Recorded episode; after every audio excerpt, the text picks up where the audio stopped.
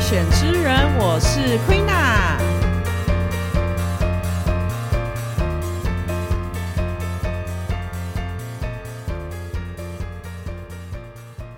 大家新年快乐！好的，我们久违的更新出现了。那这一集呢，会有一点点小小的不一样，就是我这一集决定要同时在 YouTube 上面上片，所以我现在就是眼前架着一台相机，然后我就是同时间在录音，这样。哇哦，是个 challenge，是一个大挑战。今天这一集呢，因为有要剪 YouTube 影片的关系，所以我就。呃，直接列重点式的来讲一下今年要呃今天要录的主题好了。我今天其实要讲的就是跟其实是一个听起来有点烂的主题，就是跟二零二二的自己 say bye bye。二零二二是我人生中一个非常非常大的转泪点，但就是不全然是因为疫情或是什么的关系，就是真的是。是算命老师说的，就是我要转运了吗？还是怎样？就是我人生有蛮大的变化的，所以我今天呢，其实主要来分享的是实践，就是我的人生中，呃，做了我以前不会做的选择。那我们就废话不多说，直接马上先开始。首先，第一个新的这个最大的改变，当然就是我录了自己的 podcast。那一开始其实的确，如果有看过我的 YouTube 频道，就会发现我其实。很久很久以前，大概三四年前、四五年前，也曾经有剪过影片。但当这个东西它没有办法及时性的、很即刻的带给你某些 feedback，就是比如说有一个成就感，或者是它有一个嗯之类的，whatever 钱好了之类的，它没办法及时性的带给你这些东西的时候，很多时候你就会缺乏动力去继续做这件事情。那我很清楚知道我自己就是这样的人，我其实是一个蛮需要。很大量、很刺激性的的 feedback 的人，所以我从事过的工作一直也都是以像服务业，就是可以面对面、第一线面对面的接触到人，因为人就是一个可以带给你最大刺激的 动物的生物，不管是好还是坏，大家都同意吧。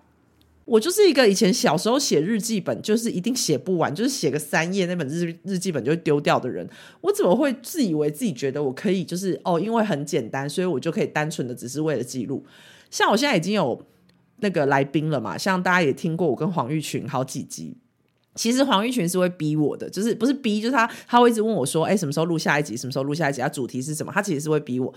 你看。就是已经有付出金钱，然后已经有朋友在催我，然后其实虽然我的听众非常的少，但还有朋友，就是现在少少少少的听众们，就是现在正在收听的你各位，应该百分之九十九点九都是认识我的人。那这些人其实也会偶尔问我说：“哎，Queen，那你到底什么时候要更新啊？什么什么的？”已经有这三个东西喽，我还是觉得 not enough，他没有办法，这三样东西没办法转化成就是让我去来录 podcast 的动力。所以我觉得我应该要开始改变这个心态，呃，我必须要承认，就是认清这件事情，并且大声的说出来的，接受这个事实的，就是我其实就是一个侥幸的心态。就是当初我我一直跟周遭的人这样讲，然后我也是这样告诉我自己，就是录制这个 podcast 只是为了记录我自己的生活，但我就是一个侥幸的心态。我就是觉得，哦，反正如果我只要跟大家说我只是为了记录，我没有要红或是什么的，那我也就不用给自己太大的压力，那我也可以就是很名正言顺的、很理所当然的偷懒，因为毕竟反正就是我听众也不多嘛，所以我也就没有压力。这样讲这段话也不是说好，我从现在开始我就不要侥幸了，我现在就是努力认真这样，应该是说我开始要慢慢的在思考我录节目、录 podcast 的。目的是不是要再更明确一点？跟我现在的工作形态有关系，是不是 podcast 这个东西，它真的可以成为对我有帮助的一个东西？不管是名声也好，或是金钱，或者是其他的，就是有没有机会让它成为帮助我的东西，而不是只是我心一开始想的说哦，记录啊什么什么的。好，那么接下来要讲的第二件事情就是。我开始了，真正开始了自由业生活。呃，有听过我的前面几集的观众，maybe 知道，因为反正你们也都是我朋友，所以你们应该都知道，我其实出社会之后，除了打工之外，我人生的第一份工作其实是电影制片。呃，独立应该算不只是电影啦，就是比如说像独立制片啊、公共电视台的人生剧展啊、学生剧展，然后还有就是我有拍过广告，有拍过 MV，然后还有电影，呃，主要做的都是制片组的工作。然后拍了，那应该算是我算是最长的工作，是有五年的时间。然后之后我出国一年，然后回来。做了一年的上班族，在三星电子，然后又出国出，这次出国就比较久，大概有四年的时间，然后再回来就去呃，还有一些中间的一些阿里不达的小，不是阿里不达，就是一些小工作，然后我就去台南市，不啊，我不应该讲是哪里，反正我就去了公家机关，我就去了公家机关，然后待了三年，然后一直到今年的呃去年二零二二年的六月，我离职。到现在，我已经真正的成为一个自由业工作者。呃，很多人都会觉得说，哎，可是你之前，我朋友就会说，你之前不是也当电影制片，那也不是也是 freelancer 啊，你也是自由业。我不得不说，其实差蛮多的，我的感觉真的差蛮多的。就是那个时候在。当制片的时候，因为我们拍一支电影都要几个月的时间，那你通常在拍这支片的时候，你就已经大概会谈好你下一支片要拍什么。那可能那个中间如果空档比较长，你就会接一些小短片。但是事实上，那个对我来说都比较像打工，你还是会有一个很长，比如说你一年可能会有几个月的时间，你是每个月固定的领月薪的，所以你就是你就是在那个工作，你就是好感觉比较像是我一直在换公司。但我并没有真的是自由业，就是我还是领固定月薪啊。然后我在拍这支片的同时，我其实也很难同时去嘎其他的片，因为制片组的工作，这个之后有机会再介绍。但我很难去同时嘎其他片，所以我感觉比较像是我一直在换公司，但我其实没有，我其实不是一个自由业。这样大家听得懂我的意思吗？我就是跟这些人二十四小时工作相处。长达几个月的时间，然后离开，say 拜拜，大家呃杀青酒喝个烂醉，然后我再去下一支，又去一个新的剧组，然后又就是重复一样的事情。但现在完全不是这样哦，我现在真的就是一个扎扎实实的自由业。我我我其实蛮意外的，哎，就是我我其实自己觉得，哇哦，原来自由业是这样。我知道蛮多自由业的朋友啦，所以他们应该觉得 What are you talking about？但比如说像现在的差别是，我现在手上同时会接非常多的案子，然后我会。呃，时间的安排应该是我会依照每一件事情的紧急性去决定我今天的工作要做什么，然后每一支的案子的钱可能有几千块到几万块都有，然后它进进账的时间都不一样，所以我必须要去能够分配说好这这支案子它大概会是什么时候入账，所以我到下个月几号的时候我会有多少钱。可是比如说 A 案他钱很多，可是他可能要三个月后才入账。那我这三个月我要怎么生活？但是如果我同时在忙 A 案，我在做这个工作，我就没办法再去接其他的小案子的话，就是怎么办？那我这三个月怎么生活？就是我必须要能够担心这些事情。这就是其实呃，就是应该就说是现金流了。好，第三个，第三个蛮大的改变，跟前面两个比起来，真的是蛮大的差别的，就是我开始听韩团。好，我必须要先说。我我有资讯焦虑症，就是我一开始在澳洲的时候就已经有这种感觉了，就是有待过澳洲的人，maybe 就有 sense 到这件事情，就是澳洲的流行文化跟其他国家差很多。应该是说，我之前就有提过嘛，台湾的流行文化比较偏美国，就是欧美那一块的流行文化，但是澳洲呢，就是一个独立于欧美的一个地方，然后那个地方他们有他们自己的 tempo，他们有自己的节奏，然后他们有自己的流行，这样。我之前有提过这件事。那个时候我在澳洲的时候就很常画黑 FB 的时候，我真的看不懂哎，就是我我很多朋友在聊的事情，我想说这是什么事啊？然后我赶快再去 Google 这样，要不然我根本就不知道现在就是到底发生什么事，是这个世界现在发生什么事？已经打世界已经打仗了吗？还是怎样？我完全没办法知道。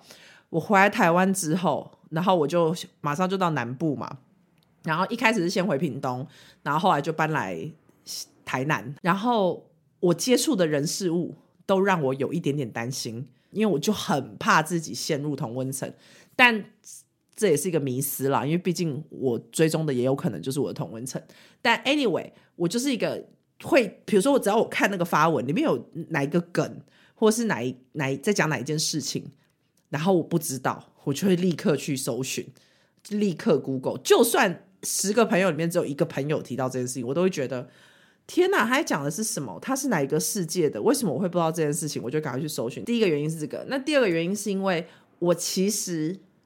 以前就是这样，我其实是一个什么都想要知道的人，我好奇心极强。因为我之前影拍电影制片的时候，需要接触到各行各业的人，所以如果我都知道的话，我比较好跟对方聊天，我比较有有办法可以突破对方的心房，对我的工作有帮助。现在呢，主要是因为我现在的助理，就我有请了一个助理，然后我的助理是一个二十几岁的美亚，然后他好像唯一的兴趣是韩团，但我也不是为了跟他聊天而开始去做这件事情，而是因为。本来 K-pop 就已经是一个世界的趋势嘛，就是其实现在的确 K-pop 就已经是一个流行。我在澳洲的时候就很惊讶，就觉得 Oh my God，澳洲人都不知道什么是 K-pop，就是他们到底是活在哪一个时代？这样回到我刚刚讲资讯焦虑症，我可能也不用迷他们，但是大概知道一下，好像会有帮助，所以就呃开始听一些韩团。然后我现在最喜欢的就是 New Jeans。又是又是一台车呼啸而过，我真的好爱 New Jeans 哦！但不得不说，我其实有仔细的去研究了一下他们的企划，我真的觉得蛮厉害的。就是他在做偶像包装这件事情上，我觉得有蛮多我学习到的东西的。包括他从，其实我一开始以以前就已经这么觉得，就是我觉得偶像包装，包括是不管是 YouTube 也好，或者是呃艺人也好，他其实都是需要一个人设的建立，然后你的行销去怎么去整个去操作，它其实是需要一个规划的。那 New Jeans 就是一个很活生生血淋淋的行销的包装的例子，所以我个人是。除了他们的歌，当然你还是要有实力。就是除了你的内容本身是好的之外，我不得不说他们整个企划力是真的非常的强。那这也是呃所有的韩团的饭圈一定都是知道的事情。那因为我毕竟也不是什么，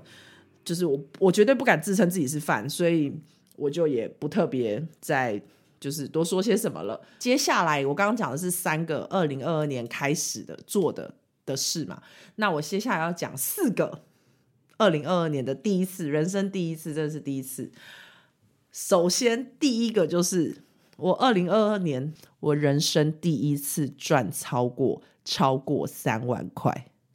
第一次，我已经三三十六岁，thirty six，沙扎拉回啊！我人生第一次赚超过三万块。我其实不知道这件事情对大家的听感上是什么样的情绪，哎。呃，解释一下我是怎么活过来的。好了，之前就是就像我说的嘛，我一开始是当电影制片，然后那个时候在电影圈，其实大家的薪资都很低。那时候国片的预算一直大概就是几百万。哎，我现在真的无法想象几百万到底要怎么拍片的。我现在真的无法想象。但那个时候就是一支可能两百万、三百万，我们就拍一支电影了。所以，如果有人还是觉得以前的国片很难看，我那我真的只能说啊，金家喜不花多呢？哈，两百万你们知道有多少吗？但呃，那个时候制片助理一个人大概才一万八、一万五之类的吧，在台北哦，在台北，所以我刚出社会那时候就是拿个一两万块的薪水，有时候会到两万二或两万块啦。然后也没有那时候也没有什么劳健保，就是我妈妈那时候帮我加了一个工会吧，然后健保当然也是自己付啊。然后但是保险公司呃，电影在拍片的时候会帮你保保险啦，但。我就是用一两万块的薪水跟收入，然后在台北生活了五年。我真的是好 shock，我自己现在想起来都想说，好，到底是好对。然后后来回来，呃，我我在澳洲的时候有赚超过三万块啦。如果真的要这样讲，但是，但是我我觉得要把它撇除，因为毕竟你在澳洲的。开销跟在台湾的开销，然后还有生活模式什么都差蛮多的，所以我觉得，我觉得是不能相提并论的，对，所以我觉得不能这样讲。回来台湾之后，我必须要说，在台南市政府的工作，因为我是约聘雇人员，所以虽然虽然有超过三万啦，但是扣掉劳健保之后，其实也是实领三万块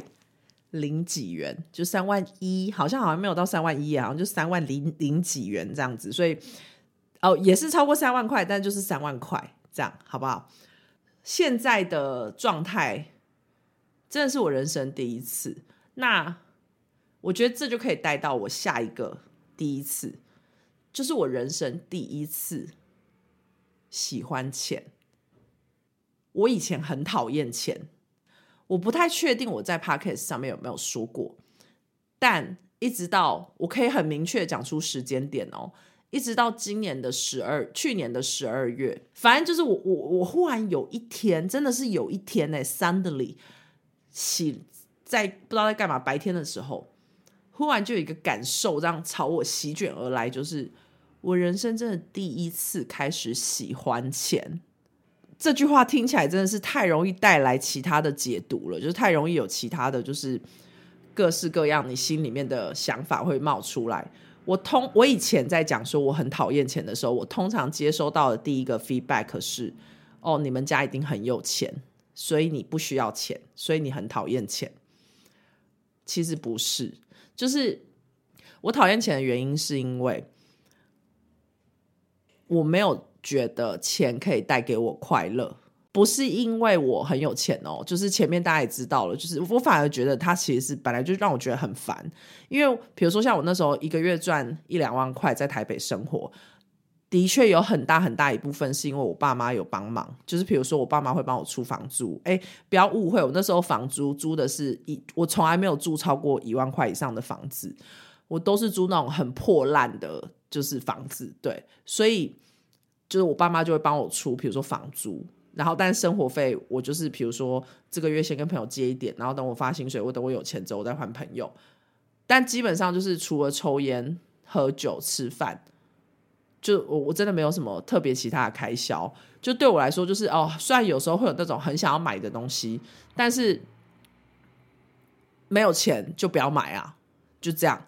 那买了会会开心，可是开心也只是一下下而已。所以钱这件事情对我来说就是一个，而且当我想要买那个东西，我没有钱买的时候，我又会很烦。那还不如我就不要想要买那个东西，不就好了吗？我就不会觉得很烦呐，我就不会觉得心情很差，不是吗？我那时候想法是这样，然后再加上就是大家都一直在讲钱的事，就是聊天的内容也好啊，然后大家只在乎钱的事。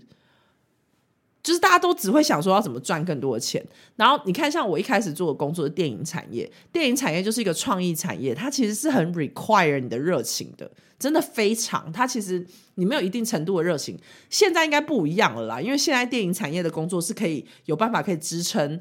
就是大家的生活的，所以你的薪水是有办法支撑你的生活的，所以大家可能就会把它当成一个工作来看。但那个时候我去拍电影的时候，真的就是因为我很喜欢电影啊。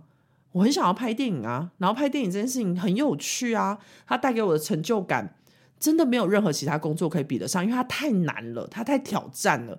它真的太多不可能的事了。所以当你完成的时候，那个爽感，你们知道有多爽吗？就是就是当你看到那个电影画面在大荧幕上呈现的时候，真的很爽哎，所以你真的不会想说。他有多少钱？尽管我那时候就是已经，几真的是没钱吃饭呢。我那时候真的是一餐就是六十块、七十块这样，然后但我也没有觉得不开心啊。就是，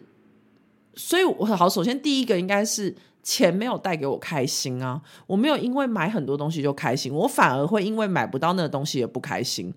那我干嘛喜欢钱？我宁愿不要有想要买那些东西的欲望，我就不会因为我自己没有钱而难过啊，这样不是很好吗？那我有钱可以吃饭呐，啊，我真的没有钱吃饭的时候，我有朋友啊，我有很多帮助我的人啊，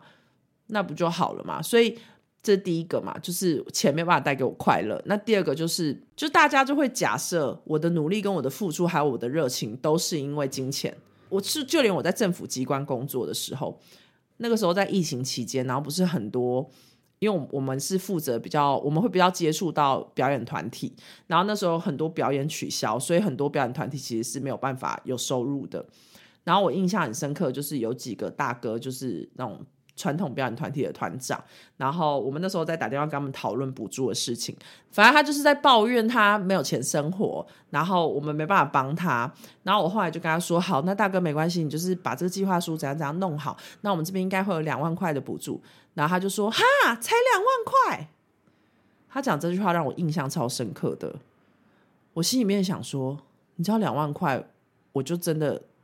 就是我一个月才三万块，哎。”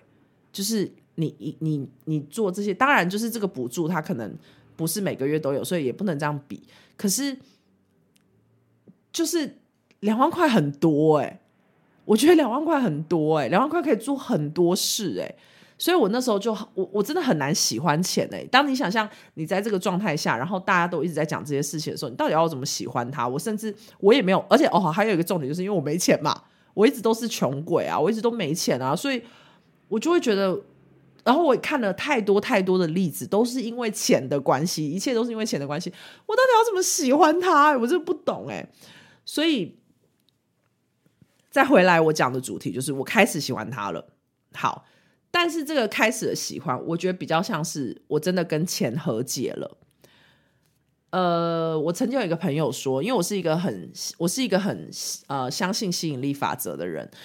所以我曾经有一个朋友说：“哎，Queen，你你这么相信吸引力法则，那你这么讨厌钱，那你当然就是一直把钱越推越远，越推越远啊！那你当然就更不会有钱进来啊！”我完全理解，我也完全认同这件事情，因为我的确觉得就是这样。然后。我先说我的改变好了，我的改变应该是我真的遇到呃很好的厂商，就是我开始接案之后，我遇到很不错的合作对象，然后呃给了我超乎我预期的费用的呃薪资。我第一次收到超过三万块的薪资的时候，我其实真的是有一种，哈，我可以吗？我值得这样的钱吗？就是原来我是可以领这么多钱的吗？我人生第一次出现这个想法。我是一个很有自信的人，可是我从来不会把这个自信或是工作能力去跟钱画上等号。就是我本来就觉得自己是一个有能力的人，但是因为不目的不是为了赚钱嘛，就是我我的能力只是希望可以拿来证明我自己。就是不管是别人对我的评价也好，或是事业上的任何奖项或是什么名就成成功成名就之类的，我只是想要那个，但我其实没有想过它会换成金钱。所以当我肯定自己的这些部分，真的在现在 right now 这个 moment 换成金钱给我之后，我开始没有那么讨厌它了，因为我发现这个东西是呃，也是另外一种肯定我的工具。就我忽然发现了，就是这件事。然后当我接受这件事情之后，就像我刚讲的吸引力法则，的确，我也开始现在会接到更多我呃，就是比较高金额的。的案子，这件事情真的是让我蛮蛮惊讶的，因为钱它就是对带给我某种程度的成就感了，对，之前是没有的。